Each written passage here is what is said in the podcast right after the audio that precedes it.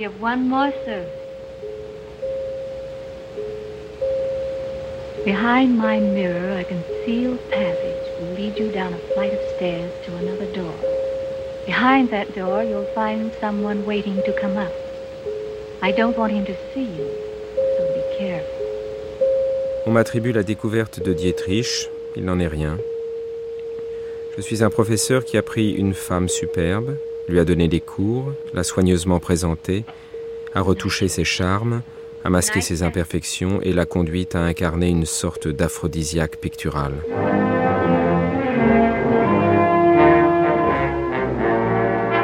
Le metteur en scène doit être presque amoureux de la vedette pour le meilleur travail. Je ne veux pas dire vraiment amoureux, mais presque amoureux du personnage ou d'un côté de la femme. C'est la meilleure chose. Parce que c'est quand même lui qui crée tout ça. Et c'est mieux de créer avec un œil qui aime.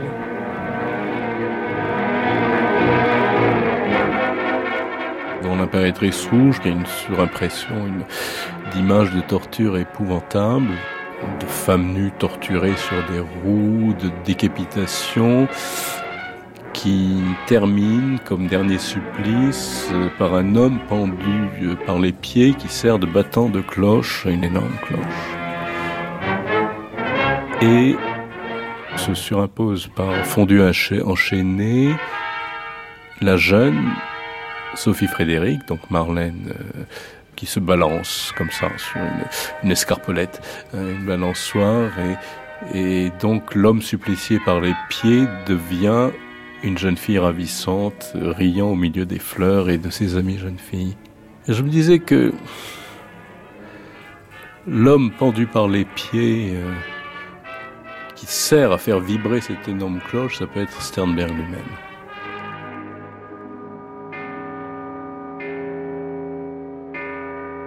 Dietrich Sternberg, Histoire d'une création commune.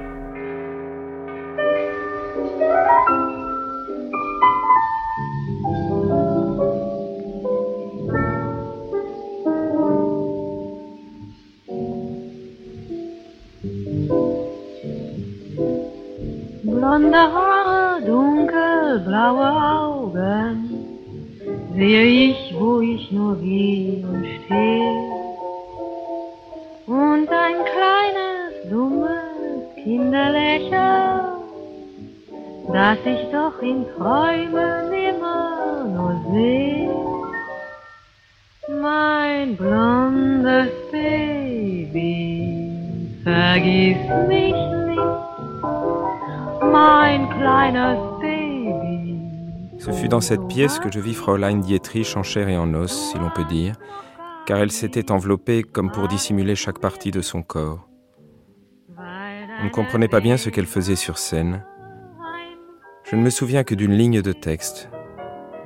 Je voyais en face de moi le visage que j'avais cherché, et pour autant que je puisse en dire quelque chose, la silhouette lui faisait honneur. Il y avait encore autre chose, quelque chose d'inattendu, qui me disait que ma quête était terminée.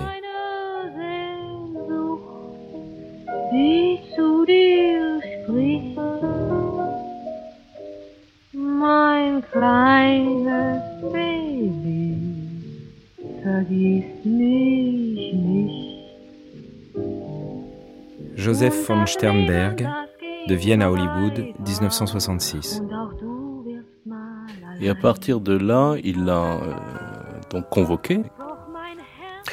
Et Marlène était venue habillée en, comme elle était dans la ville, en bourgeoise, euh, et euh, se demandant pourquoi on l'a convoquée. euh, elle dit à Sternberg, je vois pas quel rôle je peux avoir.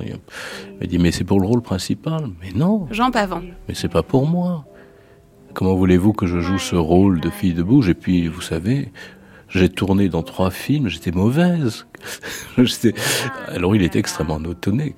Une actrice qui dit qu'elle a été mauvaise, que les critiques ont été mauvaises, qu'on n'a pas su la photographier. Et puis elle dit une chose encore plus habile. Ça c'est déjà très habile d'ailleurs, parce que ça a intrigué énormément Sternberg. Habile mais peut-être instinctif. Et elle dit, j'ai vu plusieurs de vos films. Bien sûr, les films de Sternberg étaient diffusés dans le monde entier. Vous savez diriger les hommes et pas les femmes. Alors là, c'était un défi extraordinaire à Sternberg. En très peu de temps, elle a dit deux choses. Aucun cinéaste n'a su me filmer, et vous n'avez eu jamais aucune femme que vous sachiez filmer, vous. Donc maintenant, mettons-nous tous les deux au travail.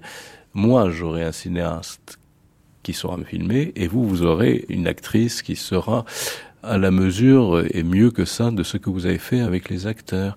Bien sûr, j'imagine que ce n'était pas froidement calculé, que c'est un instinct euh, violent qui l'a poussé à dire exactement ce qu'il fallait. Euh, je pense quand même que ça devait être un petit peu calculé. Berlin, archives du fonds Marlène Dietrich. Dann haben wir hier die Probeaufnahme zu dem blauen Engel. Werner Sudendorf. Und die ist ganz besonders interessant, nicht nur, weil sie die Probeaufnahme ist, also die erste Tonaufnahme von Marlene Dietrich und die erste Inszenierung von, äh, von Josef von Sternberg. Ici, nous avons euh, les essais de Marlène Dietrich pour le film Blanche Bleue qui ont été filmés par euh, Sternberg. Ce qui est très intéressant dans ces essais, c'est de s'apercevoir que Marlène, euh, à l'époque, était très corpulente, pour ne pas dire grosse. Et déjà, elle est vêtue d'une robe tablier étincelante, qui fait qu'on ne regarde pas le corps, mais qu'on reste plutôt émerveillé par la robe, attentif à l'étincellement. Marlène contourne le piano, va s'asseoir dessus, soulever ses jupes à ce moment-là pour faire apparaître euh, ses bas. Et à ce moment-là, le regard euh, va aller sur les jambes. Donc c'est une sorte de mini première mise en scène de, Sternberg pour euh, contourner le, le corps de Marlène en quelque sorte.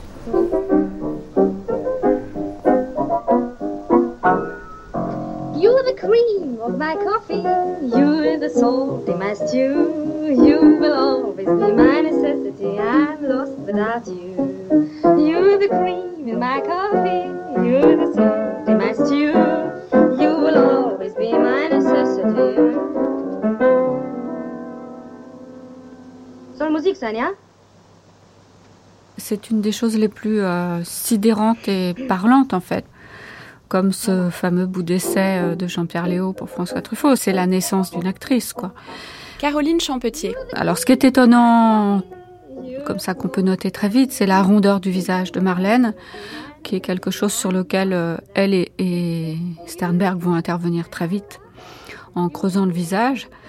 Alors, on raconte que, évidemment, il y a des, des molaires qui sont partis, mais que hum, ça pose la question d'une forme d'enfance et de féminité qui tout de suite a été d'une certaine manière assez vite mise à mal par Sternberg, parce qu'il a vu quelque chose dans Marlène qui se voit d'ailleurs dans ce bout d'essai, qui est sa capacité de violence et, une forme de virilité, qui fait que pour moi le personnage de Marlène est évidemment un malentendu absolu, c'est-à-dire qu'on pense que c'est la femme absolue, alors que je pense que c'est l'homme et la femme absolue. Donc euh, c'est évidemment une immense virilité dans un corps de femme et derrière un visage de femme. Ce visage de femme, ça va être donc une, une quelque chose qu'ils vont sculpter ensemble.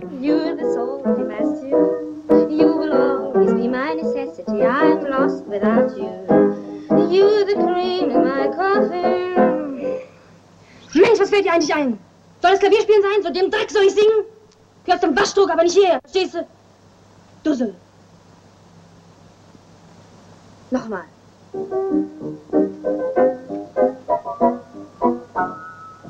You're the cream in my coffee. You're the salt in my stew. Dans ce petit bout d'extrait, c'est une chanteuse de cabaret qui travaille avec un mauvais pianiste et auquel Sternberg a sans doute demandé euh, qu'elle se fâche contre lui. Et dans le moment de la violence, on voit là une fixité du visage, qui est ahurissante et qui sans doute a dû frapper Sternberg. C'est-à-dire que là, tout passe de façon absolument fulgurante en un instant et le visage se fixe. Ce qu'on remarque aussi, c'est la fameuse cigarette, qui est l'accessoire absolu de Marlène. Hein, dans à peu près tous les films, Sternberg l'a fait fumer, et c'est bien le signe de cette virilité qu'il lui attribue. Après, il y a tout à la fin, et ça c'est une seconde, après qu'elle se soit assise sur le piano et qu'elle ait montré ses jambes, dont on sait que ça fera aussi partie de la légende de Marlène. Euh, elle monte avec une extrême dextérité sur ce piano et on voit qu'elle est d'une agilité d'une souplesse folle. Ça, Sternberg va en user aussi. Euh, tout à la fin du bout d'essai, elle a une façon de s'excuser euh, vers ce pianiste d'une façon tellement charmante et tellement humaine qu'on mesure vraiment sa capacité d'actrice. Donc voilà, je crois que dans le bout d'essai, il y a déjà, il y a déjà à peu près tout ce sur quoi Sternberg peut se dire qu'il va travailler. Sternberg hat in Marlene eine Schauspielerin gesehen, die ein großes Potenzial hat. Sternberg a vu en elle un potentiel très fort. Mais avant tout, il y a aussi ce hasard qui a fait qu'au moment où elle est apparue, elle correspondait vraiment à l'image de la Lola que Sternberg cherchait à ce moment précis pour le film L'ange bleu. C'est l'histoire d'une femme prolétarienne qui va devenir, se transformer, se métamorphoser en une femme de la société. Cette femme est transformée par le professeur Unrat. On peut bien sûr euh, faire la parallèle entre euh, Marlène et euh, Sternberg, même si Marlène n'était pas du prolétariat. Ce que Sternberg a offert à Marlène Dietrich, c'est la confiance en elle, une sûreté, une élégance qu'elle a su prendre pour elle, accepter pour elle et utiliser par la suite dans la mythologie du cinéma, le vieux professeur surprend un de ses élèves, qui est élèves le plus méprisant, parce que c'est un élève riche, beau garçon, et, qui, pendant la classe, s'amuse à regarder une photo de Lola Lola, c'est-à-dire Marlène, qui est dans sa tenue avec les cuisses nues et, sa culotte, et collé sur la carte postale, sur la photo, il y a des petites plumes, et on a donc le jeu érotique, et que le gamin souffle sur les plumes pour voir la culotte. Et le vieux professeur Onrat, rate en fait, confisque la photo et une fois qu'il est seul euh, chez lui, évidemment, il regarde la photo, il fait la même chose, il souffle sur les petites plumes pour voir la culotte de Lola Lola et c'est là qu'il y a un fondu enchaîné sur Marlène. Et c'est une manière quand même d'introduire un, mythe euh, érotique absolument prodigieux et euh, il y a certains plans où en effet on, la caméra est au niveau du sexe de, Lola Lola, où on voit une sorte d'albatros très fugitif, un oiseau suspendu par des fils qui va au niveau du sexe comme un voilà un oiseau phallique. So, jetzt könnte ich wieder sehen lassen. Wieso? Na, kommen Sie mal ein bisschen mit. Warum? In die Fremdenloge. Weshalb? Also, Sie wollen doch die Lola. Lola? Ein rätselhafter Schimmer, ein je ne sais pas quoi, liegt in den Augen immer bei einer schönen Frau. Doch wenn sich in meine Augen bei einem vis-à-vis ganz tief in seine Augen was sprechen denn Voilà, c'est l'apparition de, de Lola en fille de cabaret. Ce qui est étonnant, c'est la façon dont il l'a oui, rendu plus fixe et en même temps dont il conserve quelque chose d'absolument euh, euh, qu'il a vu dans ce bout d'essai.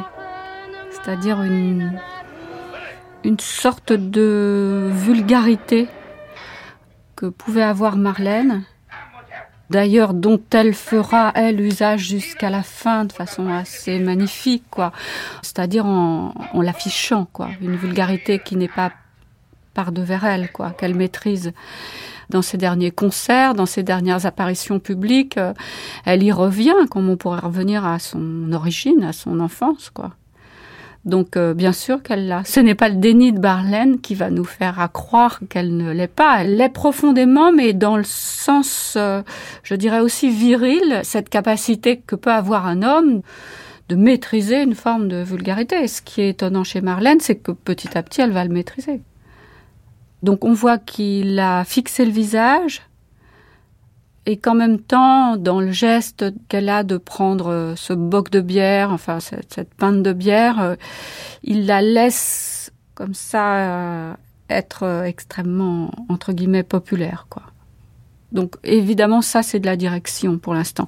Je dirais c'est de la direction d'acteur, c'est pas purement visuel, parce qu'en fait, on pourrait considérer qu'elle apparaît au début du film comme dans le bout d'essai. Et en fait, la construction visuelle va se faire au fur et à mesure du film. Was ist denn dir in die Krone gefallen? Du willst nicht auftreten? Du wirst auftreten.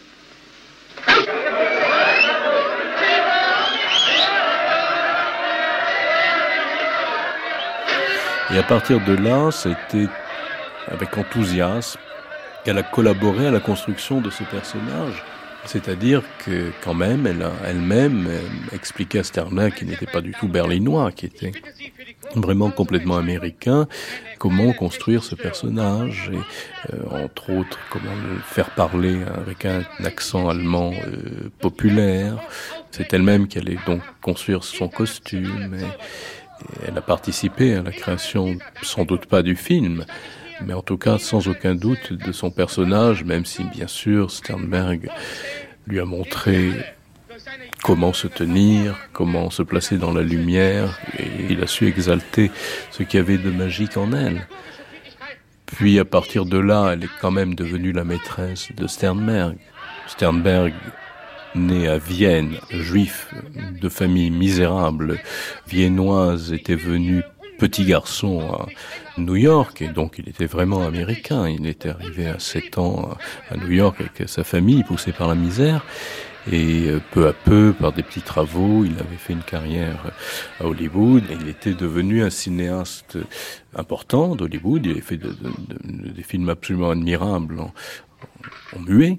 Donc en fait, euh, le parcours de Steinberg, qui est divers euh, entre plusieurs continents, entre plusieurs identités, en fait, se synthétise essentiellement dans un monde de studio qui est euh, l'artifice du cinéma par excellence. Samuel Blumenfeld. Maintenant, Sternberg est quelqu'un qui est d'évidence compliqué à fréquenter, aucun comédien ne s'entend avec Sternberg. C'est ça qui est frappant, c'est que ça se passe très mal avec Amy Jennings sur, euh, sur Die Blau Angel, ça se passe très mal avec Gary Cooper, ça se passe très mal avec tout le monde, avec les comédiens et avec les techniciens. Donc la seule personne avec laquelle il ait pu bâtir une relation professionnelle, c'est Marlène. Je pense qu'il y avait un numéro de fascination, euh, de répulsion, enfin, il y avait ça, enfin bon, plein de choses qui ont été analysées ailleurs. Moi, j'ai envie de rajouter que euh, la part schizophrène qu'il y avait là-dedans, donc j'aurais plutôt envie de l'analyser du point de vue de Sternberg. Et Sternberg disait, je suis Marlène, et Marlène, c'est moi. Zwei, zwei Fotos, eines von Marlene, was Marlene Josef von Steinberg gewidmet hat, meinem Schöpfer von seinem Geschöpf. Werner Sudendorf. Mai 1931. Ici, nous avons deux photos. Une photo de Marlène en 1931, dédicacée par Marlène pour Joseph. Il y a écrit à mon créateur de ta créature, ta Marlène. La photo de Sternberg est elle dédicacée à Marlène? Et il y a écrit dessus Que serais-je sans toi? The house is packed. This is a great night for you. If you make a hit, you can stay here as long as you like.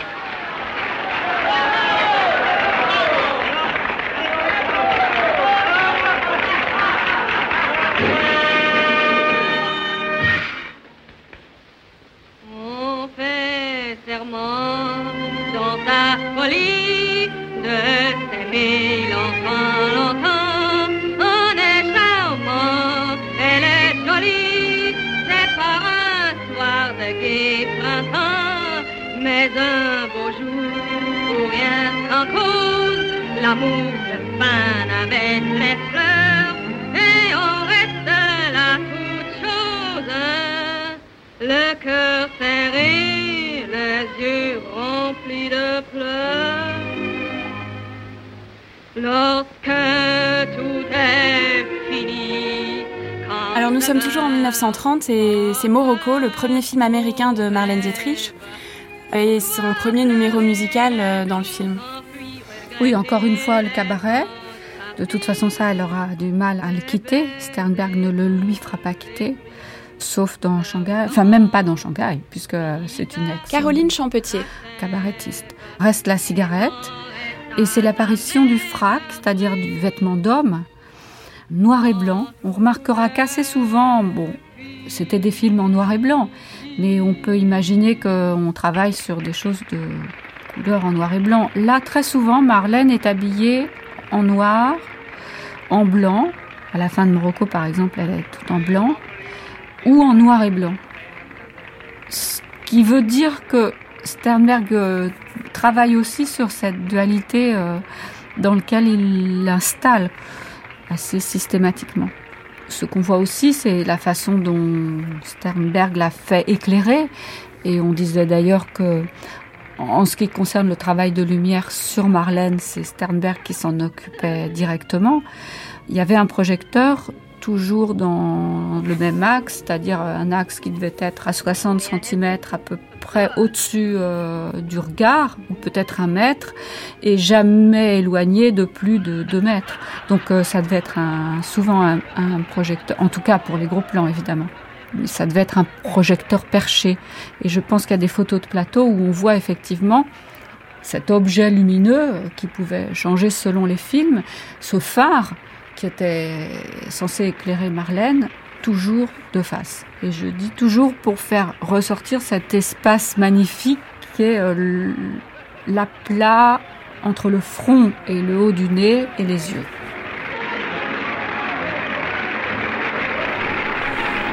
Es gibt immer dieses kleine Dreieck unter der Nase. Dieses kleine Dreieck. Il y a la, cette fameuse histoire du nez. L'éclairage, le visage va être éclairé par en haut. Et la petite ombre qui se dessine sous le nez par cette lumière venant d'en haut, le triangle de cette ombre ne devra jamais arriver jusqu'à la lèvre. Donc dans la plupart des photos, il s'agit d'un petit triangle noir qui est juste sur une petite partie en dessous du nez. Elle était surtout terriblement photogénique. Et elle me disait, vous savez, moi, je commençais à 5 heures. Louis Boson. On me frisait à 5 heures. C'était terrible, les cheveux. J'en ai jamais eu. Alors, il fallait mettre des perruques, tout ça, je détestais. On me maquillait.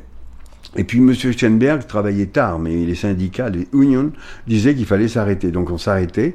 Et M. Steinberg disait, bon, Miss Dietrich reste avec moi. Et il faisait des photos. Et on faisait des photos jusqu'à 11 heures du soir.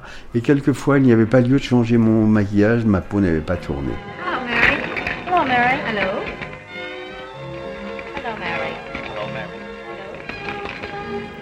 Donc, malgré ses très grandes qualités artistiques abstraites, Morocco a été un grand succès public.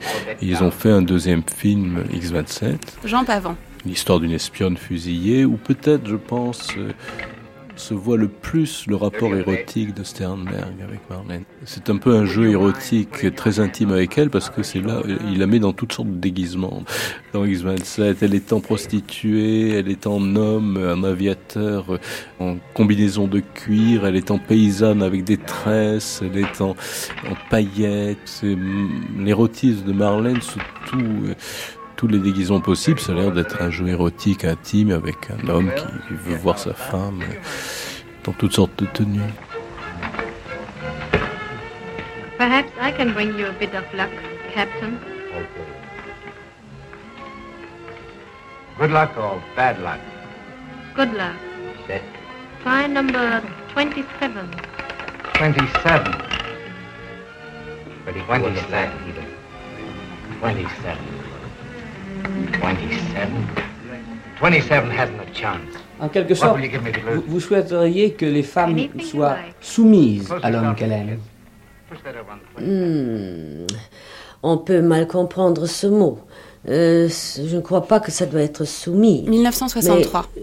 je crois qu'aimer quelqu'un, c'est de se vider dans quelqu'un, que de laisser tout ce qu'on a à quelqu'un d'autre. Et euh, ce n'est pas nécessairement à se soumettre, mais de donner le droit à quelqu'un euh, d'appartenir à quelqu'un. You still don't seem to remember me.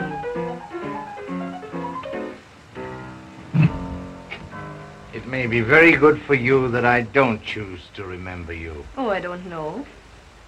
This gun is loaded. What is it you want? I have ten minutes in which to make you talk. You're wasting your time and mine. What would you rather do than talk? Ce qui est frappant là, c'est ce qui n'est pas si fréquent, c'est la lumière euh, absolument sublime et très très expressionniste de la scène. Caroline Champetier. Qui fait apparaître Marlène sous un jour un petit peu différent, c'est-à-dire que le visage est sculpté de façon, on pourrait dire, plus aiguë. C'est comme s'il y avait une progression dans cette idée que Marlène va passer de, par exemple, d'une figure euh, qui serait géométrique ronde à, à, un triangle ou à quelque chose de dur, quoi. Il y a un contre-jour latéral qui lui éclaire le front, qui montre à quel point il est bombé et, par contre fait absolument disparaître le regard qui est très creusé qui est d'ailleurs quasiment noir.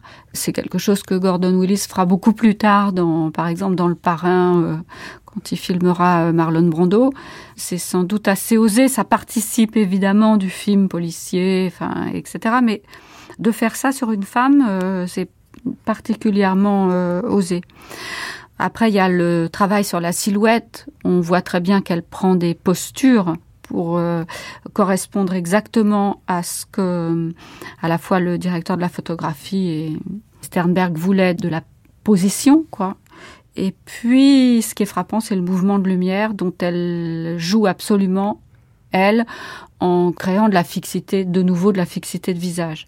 Et puis, il y a une façon euh, qu'ils ont eu de lui maquiller les yeux qui fait qu'il y a pas tellement de films où on a le sentiment qu'elle a le regard euh, aussi clair que dans Agent X27 là.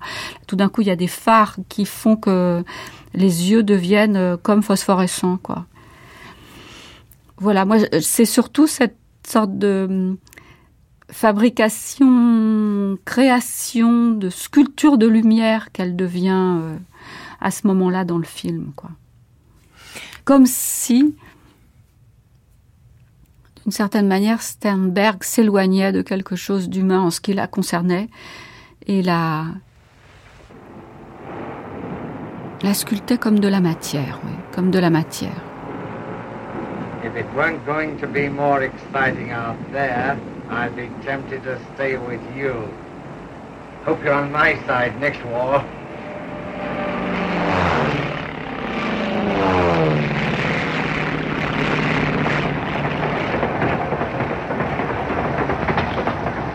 One of your lovers? No. I wish I could believe you. Don't you? No. Will you never learn to believe without proof? I believe you, Madeline. Là, le visage de, de donc X27 qui attend la mort d'un air extatique est absolument extraordinaire parce qu'il est très érotique.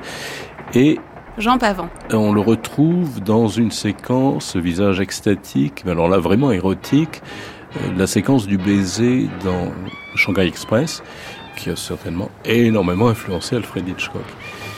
Euh, c'est une séquence où dans le, ça se passe entièrement dans un train, Shanghai Express, et à un moment donné, après avoir dîné dans le wagon-restaurant, l'ancien amoureux de Marlène se retire sur ce qu'il y avait à l'époque une petite plateforme derrière le wagon à ciel ouvert. Et Marlène arrive, le rejoint, puis un petit dialogue amoureux entre eux, mais où Marlène finalement l'attire à, elle pour qu'il lui donne un baiser. Et il y a une image de Marlène renversée avec le col de fourrure, elle a un col de fourrure qui vibre sous l'effet du vent, le bruit très érotique, bien sûr, des rails, takata, takata, takata, c'est tout l'érotisme du train, bien sûr, et de ces trains à l'époque, pas du TGV, bien sûr, des trains de Shanghai Express. Et Clive Brooks se penche vers elle pour donner un baiser, et là, il y a une image absolument merveilleuse de Marlène, un visage extatique, qui a tant de plaisir, qui attend le baiser.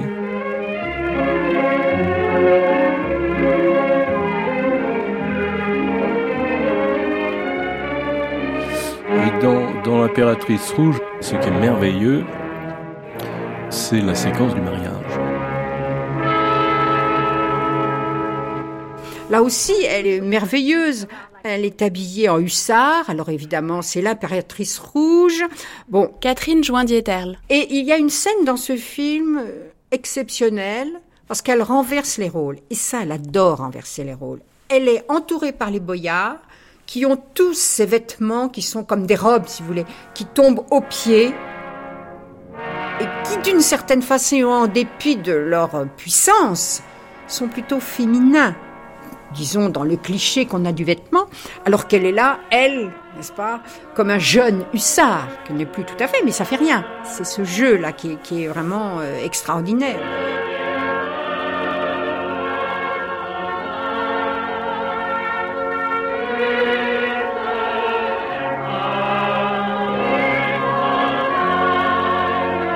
La séquence du mariage où il y a un moment donné, il y a des chœurs russes assez hollywoodianisés, il faut dire, c'est de la musique russe un peu. Enfin bon, la séquence est complètement extraordinaire. Et elle est mariée à une sorte de nabo, à demi-fou, elle est complètement désespérée. C'est une jeune princesse euh, allemande mariée de force à la cour russe. Et il y a un très très très gros plan du visage de Marlène derrière la voilette de mariée. Très gros plan où on ne voit quasiment que ses yeux et son nez et ses narines. Et pour montrer qu'elle est bouleversée, il y a à côté d'elle une bougie qui est au rythme de sa respiration. Donc le visage est complètement figé et d'une certaine manière sans vie, et il y a le rythme de la bougie, le rythme de la bougie au rythme de sa respiration, avec les chœurs à ce moment-là qui se sont arrêtés et simplement des glissandis de harpe. C'est extraordinaire.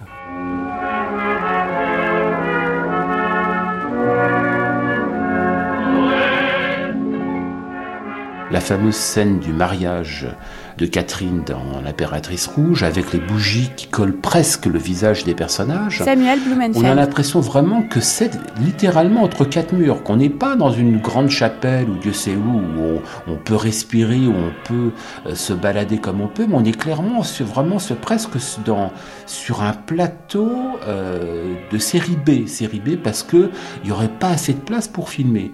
Mais surtout ce que produit cette claustrophobie qui est très très étonnant, c'est qu'avec ces bougies qui collent presque au nez des personnages, on a l'impression que ça peut prendre feu à tout instant.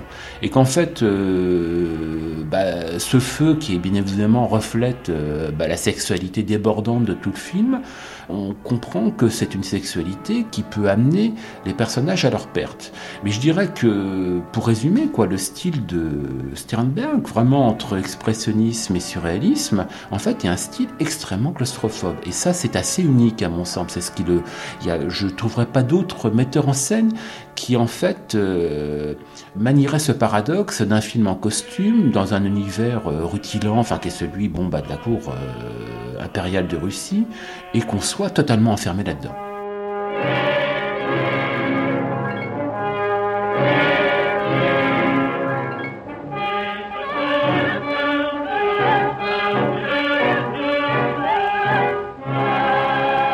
L'expressionnisme, est évident par un usage prononcé de la lumière. Donc ça, on, voit bien que Sternberg est l'héritier vraiment d'une tradition cinématographique, on va dire, germanique en partie, mais réellement hérité du muet. L'autre aspect, c'est que je dirais le surréalisme. Alors dans le surréalisme, on peut mettre tout et n'importe quoi. Alors bon, on va oser, on va essayer d'y mettre un petit peu n'importe quoi. Donc dans le surréalisme, je trouverais deux aspects. D'abord, les décors, enfin les statues un petit peu euh, proprement, mais qui n'ont aucun sens, quoi, totalement déformés. Quoi. On est dans une, dans une hyper déformation, bien évidemment, qui installe un climat extrêmement angoissant. Et donc, de par les statues qui entourent euh, Marlène Dietrich, enfin, on se croirait presque dans Notre-Dame de Paris, on a l'impression d'être dans un univers qui n'a tellement pas de nom qu'il devient surréaliste. L'autre aspect surréaliste, je dirais que là, on est proche de l'amour fou d'André Breton. Alors, j'irais même dans une déclinaison encore plus folle de l'amour fou euh, d'André Breton, c'est-à-dire qu'en l'occurrence, on n'est pas dans l'impératrice rouge, dans une sentimentalité exacerbée, comme dans d'autres films de Sternberg, mais là, on, est vraiment dans une sexualité exacerbée. Did you bring me a portrait of the Grand Duke? I'm sorry I did not. Would you like him to be handsome? Isn't he? Would you like him to be better looking than all other men and tall and gracious? Yes, I think I would. Well, he is all that and more. He's the handsomest man in the Russian court, tall and formed like a Greek god, a model in fashion and deportment which all of us strive to follow. Are you eager to see him? Yes. His eyes are like the blue sky, his hair the color of ebony. He is stronger than a team of oxen and sleepless because of his desire to receive you in his arms. And he can also read and write.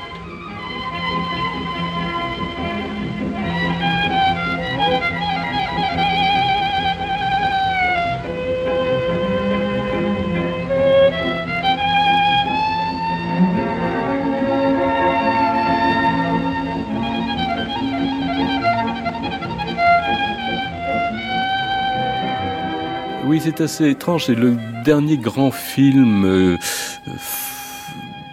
saturé d'érotisme avant le code Hayes, le code de censure, d'autocensure d'Hollywood. Oui. C'était un film d'ailleurs qui était interdit aux mineurs, même aux enfants, je crois, quand il est sorti en 34. Sternberg voulait le titrer Her Regiment of Lovers, son régiment d'amants, puisque Marlène à Hollywood même avait plusieurs amants à la fois, c'était dans cette période. Le studio a protesté et il a appelé ça ce que nous traduisons par l'impératrice rouge, ce qui est un peu ambigu parce que rouge c'est quand même, ça se fait un petit peu communiste.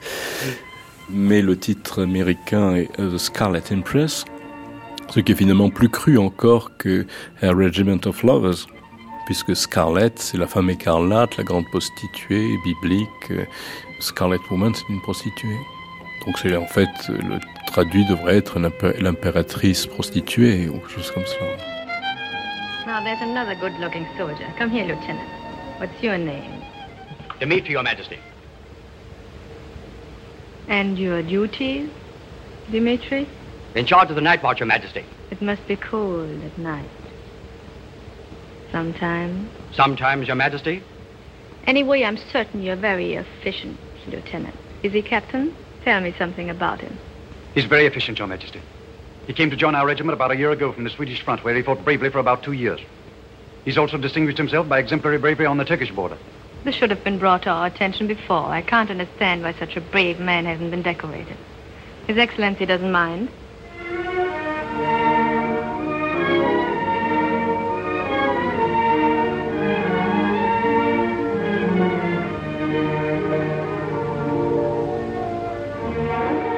La fin de l'impératrice rouge, la future impératrice doit sonner la cloche qui rassemble ses troupes et tire sur une corde. Au bout de la corde, il y a un, crucifix. Et Marlène, à ce moment-là, est en pantalon, une sorte de pantalon de cosaque. Et Sternberg lui a fait répéter une centaine de fois cette scène, au point que elle avait les mains en sang et, également la croix qui était au bout avait mis ses cuisses en sang. Elle ne disait rien. Elle le faisait, elle le faisait. elle voulait absolument pas que ça se sache. Elle est rentrée en sang dans sa loge, donc une sorte de sadisme physique de la part du metteur en scène qui torture ça, euh, ou tourmente en tout cas sa vedette. Il la faisait pleurer. Souvent, il l'injuriait devant toute l'équipe et elle rentrait en pleurant, mais elle, elle savait. Elle savait que ces choses-là allaient arriver et que c'était nécessaire, disons, pour le résultat. Das kann man nur der Schrift nach sagen, dass er das ist. Silke Rönneburg. Das sind so Zettel, die er ihr zugesteckt hat nach den Dreharbeiten. C'est des petits mots que Sternberg a remis à Marlène après les séances de tournage. Elles sont pas signées, on les reconnaît à l'écriture. Liebes von mir wirklich geliebtes Weib. Ich habe meine Worte schon bereut. Und das ist so typisch. Also bei den Dreharbeiten ging es ja manchmal sehr Cette lettre euh, est assez typique pour les relations qu'il y a eu entre Marlène et Steinberg pendant les tournages. Il l'a fait travailler durement, il lui faisait euh, répéter les scènes maintes fois. Il pouvait employer des mots très durs envers elle. Et euh, ensuite, il lui écrivait des lettres pour s'excuser. Donc ceci est un, un, exemple de lettre qui a déjà été traduit Mhm. par euh, Maria Riva.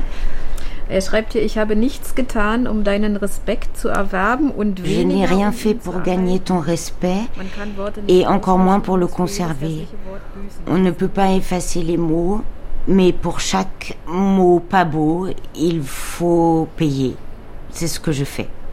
Et alors, du côté de, Sternberg, c'est le masochisme moral, bien sûr.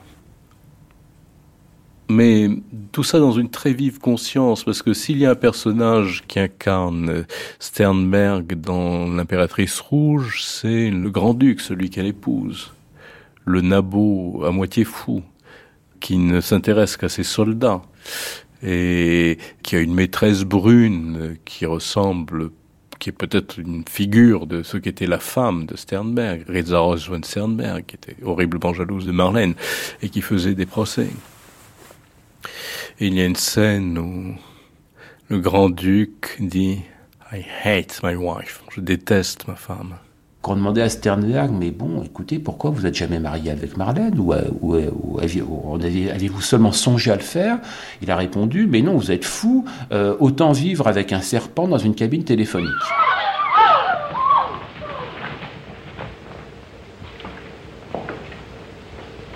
Right here, gentlemen. What a lovely target.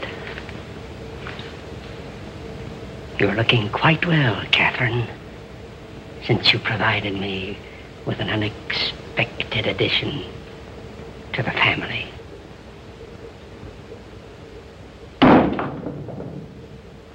What do you think of this decapitation?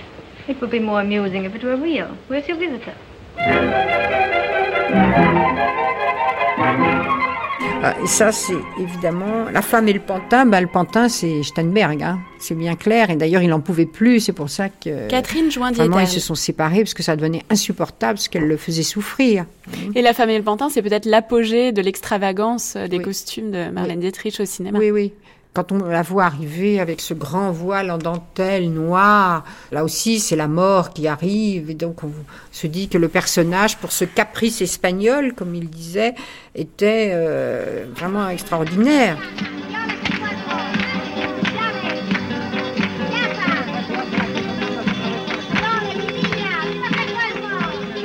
You mean to tell me you don't know who Concha is? Singer, the toast of Spain? Is she the toast of Spain? She's the most dangerous woman you'll ever meet.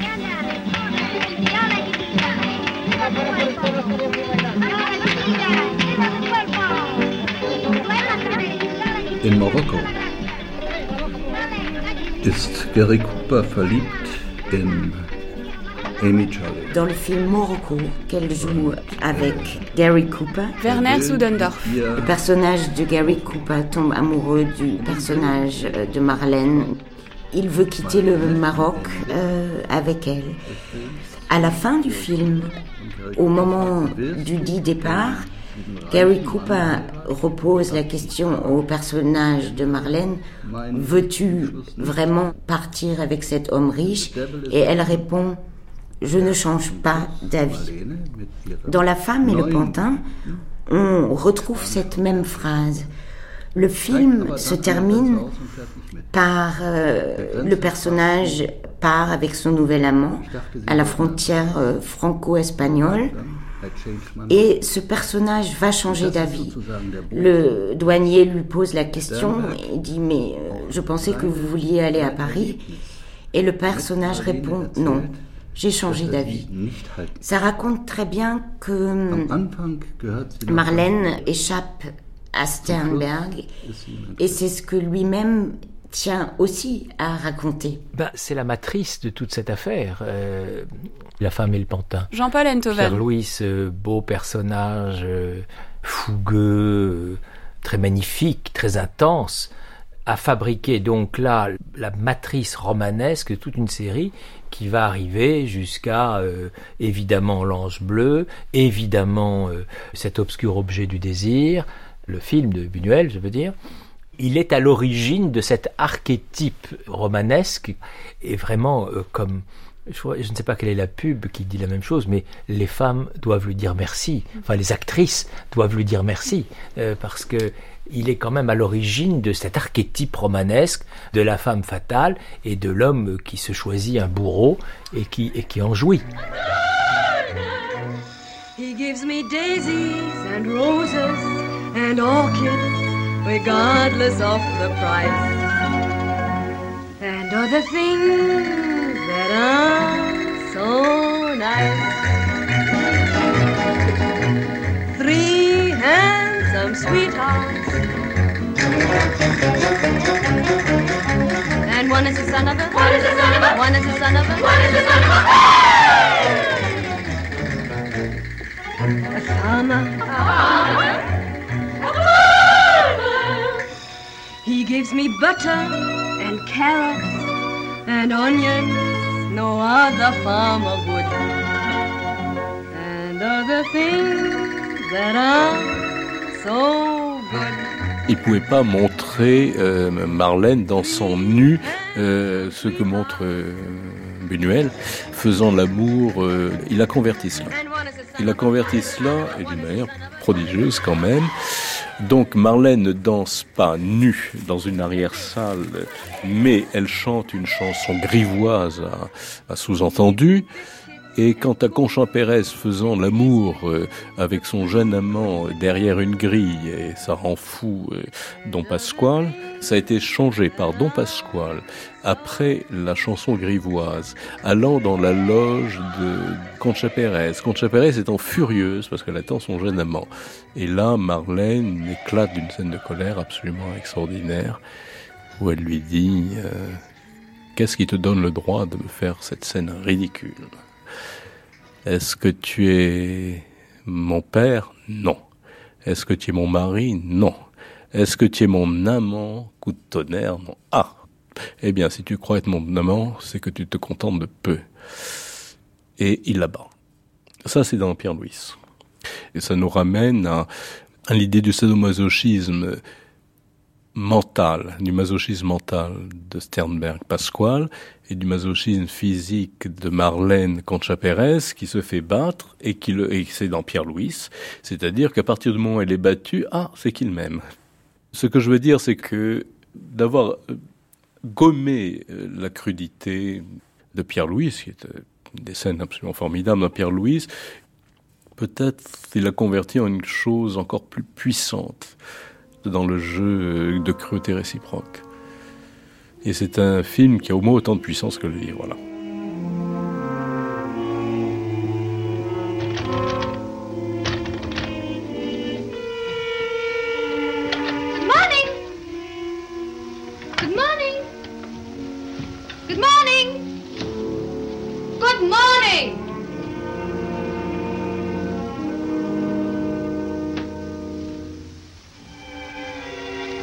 See if you were dead. If you had loved me enough, you would have killed yourself last night.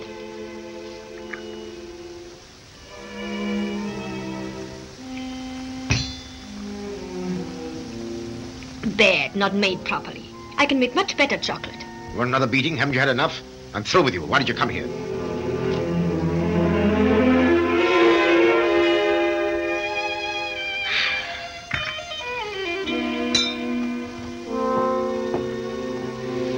Pasquale. You haven't much faith in me, have you? I haven't much faith in anything. But I love you, Pasquale. Look at me. Look at me. Look, Pasqualito. I'm black and blue. I know I've been cruel, but I'll make up for it. Tell me what you want me to do. Henri Agel, les grands cinéastes. Oh, can't you leave this miserable place? But I can't. Tout comme le poète, Sternberg semble avoir horreur du naturel. De là sans doute la métamorphose qu'il fit subir à la plantureuse et quelque peu bovine Marlène de 1929. Ce ne fut pas assez de lui creuser les joues, d'étirer son regard comme celui d'une fumeuse d'opium. Il inventa pour elle des mus mythologiques favorisés par une cascade d'accoutrements dont chacun en soi était fabuleux et l'ensemble délirant d'exhibitionnisme.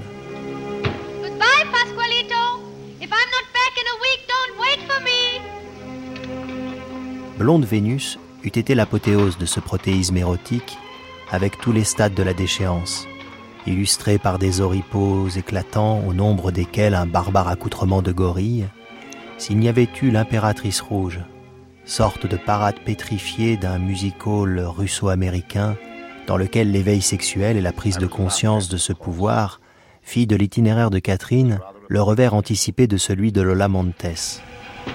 That woman has ice where others have a heart. The man she ran off with killed himself. Would you wait? Will you take me back? One minute and I'll take the feed bags off the horses. There's no hurry. Et le chant du cygne de ce tandem, qui défia les gageurs les plus extravagantes, ce fut une adaptation onirique et funèbre du roman de Pierre Louis, La femme et le pantin.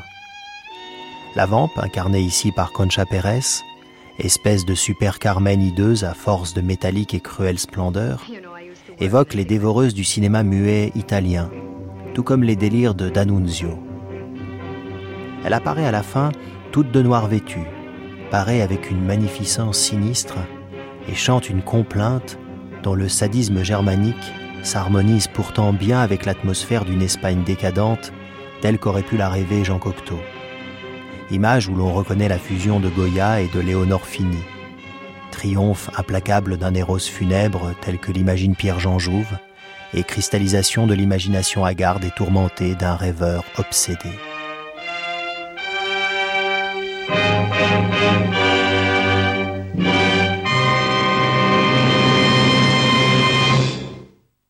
L'impression d'avoir affaire non pas une relation, mais un dédoublement de personnalité. Ou plutôt un metteur en scène qui s'approprie sa comédienne, c'est-à-dire qui se dit non, elle est en moi. C'est pas genre il y a elle et moi, non, il y a c'est euh, c'est la même chose, c'est la même entité. Et quand il dit ça, il parle de son point de vue de démiurge. J'en parle donc du point de vue de quelqu'un qui va absolument tout régimenter. Et en fait, il régimente tellement tout qu'en fait, qu'il qu'il considère que sa star n'est pas sa chose seulement, c'est qu'elle est en lui. Et je pense qu'il euh, y a une part schizophrène de Sternberg, une part folle, une part euh, sauvage, une part maudite, bah, qui s'exprime à l'écran. C'est ce que montre euh, ce souvenir personnel qui se retrouve dans Blonde Vénus d'un asile Blonde Vénus, c'est donc euh, l'histoire d'une femme ancienne chanteuse de cabaret qui a épousé un chercheur scientifique, lequel chercheur scientifique, à cause de recherches, euh, est tombé malade de, radiation. C'est les hauts et les bas de cette femme. Et à un moment donné, elle termine en sorte de clochard, enfin termine, un passage de clochard dans un asile de nuit au milieu d'épaves et on lui dit à Marlène, au personnage de Marlène, euh, tu es au bout du rouleau, tu ne peux plus rien faire, tu es comme nous. Et, et Marlène en clochande, ah, je ne peux plus rien faire, vous allez voir, just watch, attendez voir. Just watch. Et donc elle repart et elle fait carrière en Europe. Et ça, en effet, c'est Sternberg adolescent euh, à New York. Euh, dans la rue, dans les misères, et qui a dû tomber à un moment donné au fond de la misère et aller dans un asile de, nuit pour clochard, et qui a dû se dire en lui-même à ce moment-là, just watch. Ah, vous croyez que vous voyez que je vais rester là, non, just watch? Attendez voir.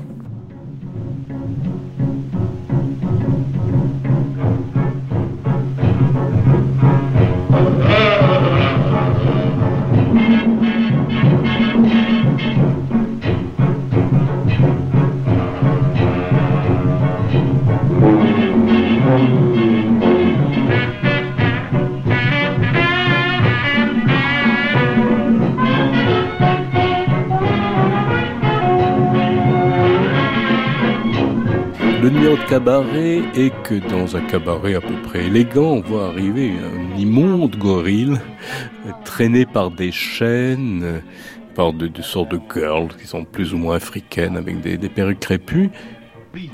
Et bon, les les clients sont un peu écœurés et même épouvantés par ce gorille qui, qui avait l'air vraiment très réaliste. Le gorille monte sur scène au milieu des girls, commence à osciller, enlève sa main droite. On voit une main fine et blanche qui sort sur la grosse patte velue avec euh, des ongles faits. Enlève sa main gauche, son gant gauche. Enlève son immonde mufle de gorille, sort le visage de Marlène.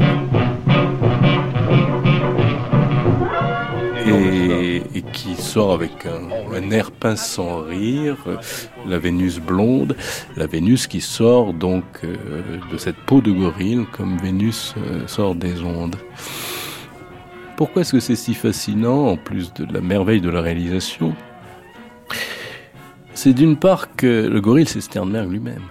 Le gorille, c'est le metteur en scène qui se fait haïr, revêche et qui contient en, lui, dans euh, sa création, c'est-à-dire euh, Marlène, son film.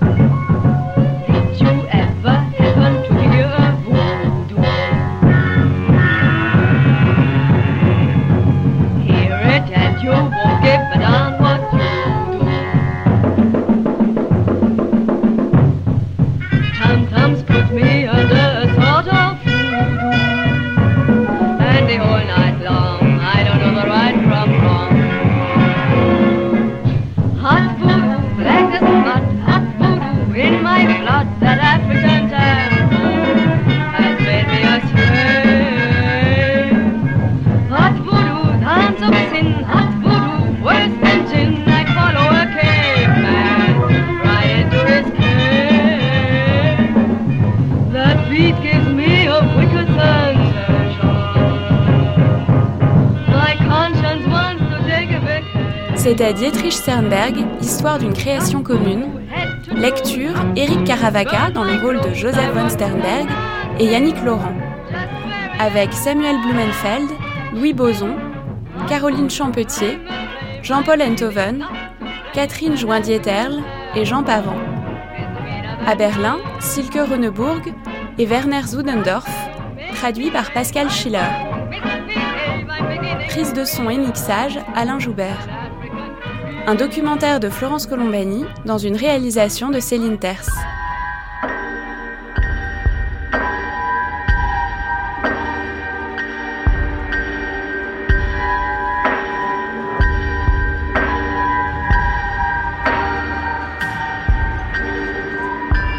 Pour plus d'informations sur ce programme, rendez-vous sur franceculture.com, rubrique Grande Traversée et à demain 9h pour la suite de la grande traversée Marlène Dietrich, la muse rebelle.